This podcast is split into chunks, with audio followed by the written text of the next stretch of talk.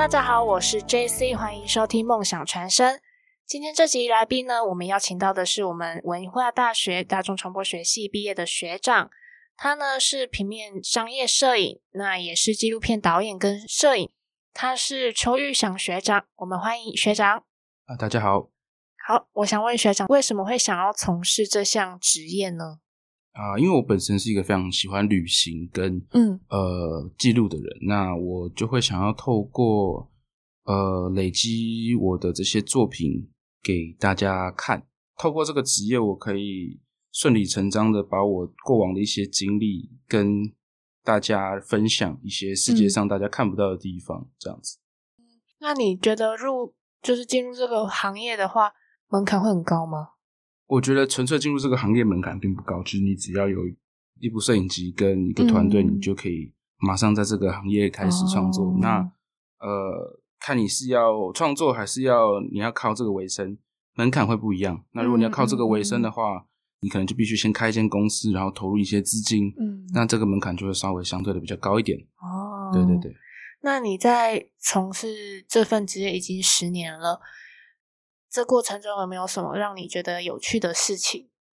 那其实对我来讲，呃，纪录片这个东西，它无时无刻都是很有趣的，因为每一个场景、每一个案子，它在当下发生的时候都是未知的，所以你并不会知道说你下一刻会发生什么事情，所以它对我来讲，它就是永远都是一个惊喜。嗯，对啊，所以我觉得在这整个过程中，我都是非常享受、非常乐趣的。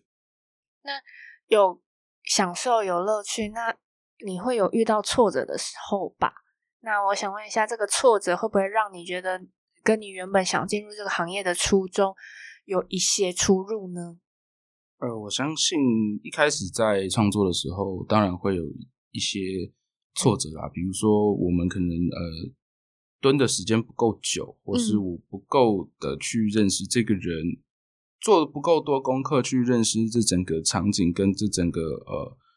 呃，我们这次案子的一些主轴是之前，他就会给我一种非常生疏的感觉，就是我永远拍不到我想要的镜头。嗯嗯。那慢慢的、慢慢的，你才会了解到，说你必须呃很完整、很透明的进入他的生活之后，你要跟他相处够久，那他才会卸下他的防备心，他才会跟你讲他人生的故事，这样子。对对对对对。那我想问一下，纪录片的呈现跟剧情片呈现。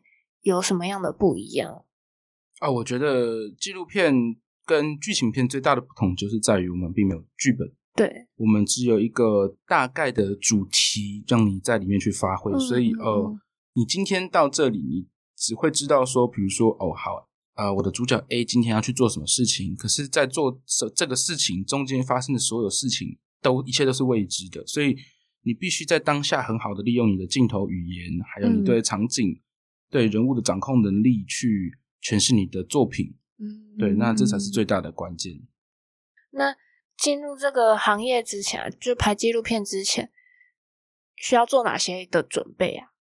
呃，我觉得进入这个行业，你必须要呃，把你自己完全投入在这个圈子里面。你在拍摄的同时，基本上他没有办法很多时间去分心做其他的事情，可能呃需要。短则一个礼拜、两个礼拜，长则一个月、一年，完全投入在同一个场景里面，去跟随着你所需要拍摄的人事物，嗯去跟着他们生活这样子。所以，呃，我觉得这个可能是大家比较不容易去接触这个行业的地方。哦，那我还想问学长，就是他是怎么跟剧情片一样接到 case 的？呃，纪录片这个东西主要有几个方向。那当然说你自己想要创作也是没有问题。那只是因为毕竟耗时嘛，耗时性其实需要很很大的资金后盾去帮你做这件事情。所以我的选择是呢，我自己开一间公司，然后我自己去呃做一些政府的标案，或是一些文化部的补助之类的，它都是可以帮助你创作的一些过程，呃，能够有一个比较踏实、比较安心的基础，这样。那我们可以透过哪些管道进入这个行业？呃，这样子讲好了。其实，呃，台湾有非常多，比如说针对纪录片的补助，那不管是文化部或是各县市政府，嗯嗯，或是甚至比如说奖金猎人，它都有非常多相关的比赛或是一些能够得到补助的方式。那这都是我们可以进入创作纪录片一个比较简易的门槛。你只需要有一个简单的团队跟一部摄影机跟你的主题，你就可以开始创作了。你接到案子之后，你会跟剧情片一样，会有进入前期的讨论，然后再到拍摄，再到后期的剪辑这个过程吗？还是就是直接接接到案子，然后就直接投入了拍摄这个过程？呃，其实纪录片我们在前期的呃资料收集跟呃主题的设立会比较着重。嗯，那因为我们。这个东西会需要非常长时间的一直去拍摄，所以只要你在设定主题或是呃设定主角的时候有一些偏差的话，它会导致你最最严重的后果可能是你整个片会剪不出来。嗯，那可能会让观众没有共鸣，或是只有你自己看得懂。对对对，这都是非常严重的问题。所以我们在前期的投入。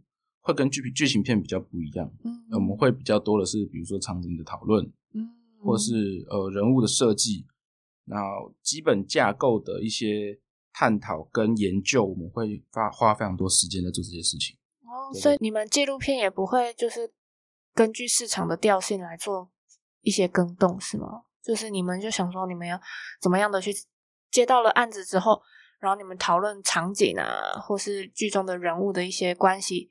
然后呈现到呈现这些，就是不会根据市场的调性来做一些更动。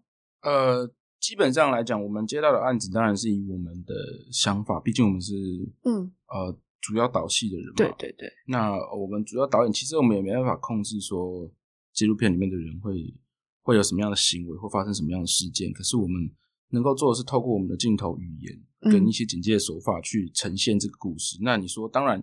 呃，市场要求一定会有，那还会有一些业主的要求，比如说他希望这个片子是比较正向的，或是他可以放手让我们去做一些比较真实的画面。嗯，的纪录片它能做的面向很广，对，对，它并不是只有一种风格，所以嗯，呃，有很多限制，比如说像是比如说我们拿文化部的补助，或是拿一些政府的补助的时候，他会希望你说它可以呈现一些比较正面的画面。嗯。那呃，如果我们拿的是一些比较呃创作类型的一些奖金的话，那你可能可以呈现比较真实或是比较残酷的一面，它都是可以被剪接出来的。对对对，对，主要影响我们的还是资金来源，就是老板是谁，老板是谁很重要哦。所以你们会根据老板给的一些想法，然后去做你们这个影片想要说的故事。哎，对，没错，就通常老板会给我们一个非常大的主题哦。那呃，我们会需要去建构它下面的细项。嗯，那比如说，他今天会给我一个呃，比如说我今天拍一个金门的纪录片好了。对。那他可能会给我一个主题，非常大的主题，叫做八二三炮战。嗯。对，那我们像我们拍过金门纪录片，那他可假设说他给了你这个主题，嗯嗯，可是它是一个非常非常大的一个范围，所以你必须去。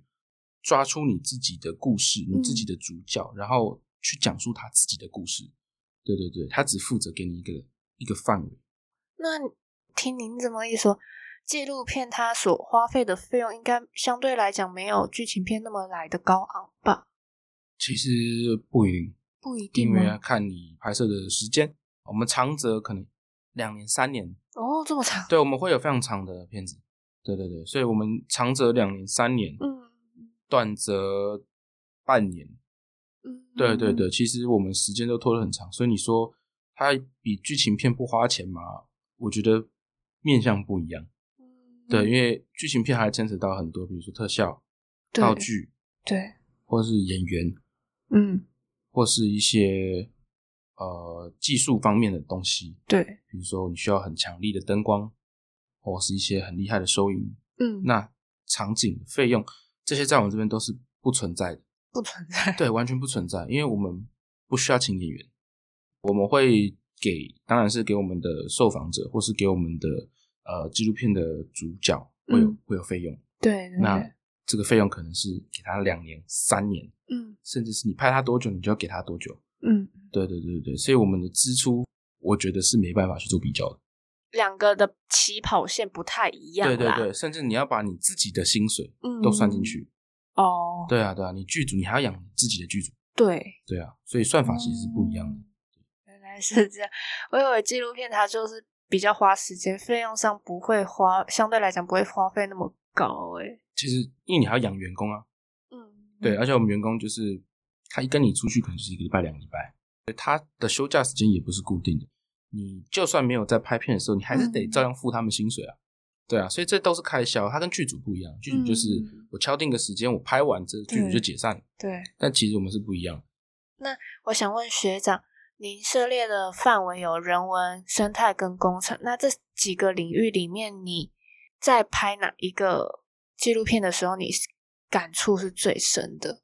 呃，其实我觉得纪录片这个东西，我觉得最重要，它其实纪录片再怎么拍，它最后都是回到人文，因为你工程里面会有人，生态里面也会有人，对，因为人会去影响生态嘛，嗯，那。人文里面一定也是有人，所以其。实我觉得所有纪录片最最后都是回归到人文这个东西，嗯，对对对，所以我们怎么样去诠释一个人，是我们最大的课题。哦，对啊对那方便问一下学长，您下一个纪录片的一个主题也是跟这三个面向相关的吗？呃，我现在在拍的是嗯。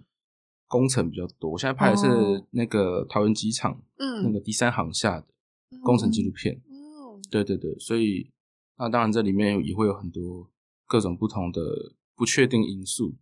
那你们在拍纪录片的过程中会请，就是会像有请到故事的主角来受访吗？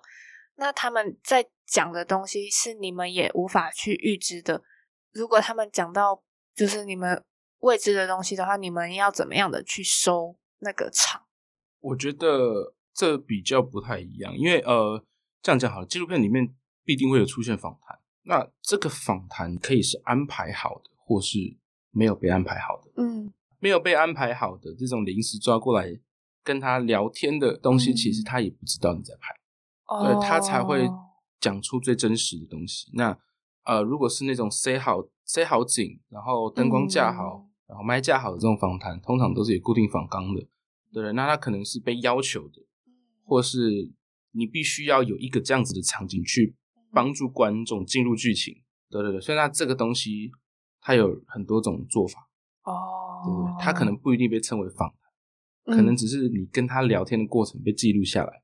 那你跟他聊天之前，你会先跟他沟通说你你等下会拍到他，然后请他准备一下吗？当然，一开始去拍摄的时候，你一定会跟他说我们要开始拍喽。哦，那他可能就会戒心会比较重，嗯。他可能有有有的人会有莫名其妙的偶像包袱，就也是会有，因为他可能会希望自己啊、要上镜头了，他可能要嗯。需要呈现一个他比较好的状态这样子。嗯。那其实你跟他跟久了，你可能跟他一个月、三个月之后，他也忘记你的存在，他就是把你当成一个朋友，嗯，可能就是嗯。很烦，每天都来找他这样子。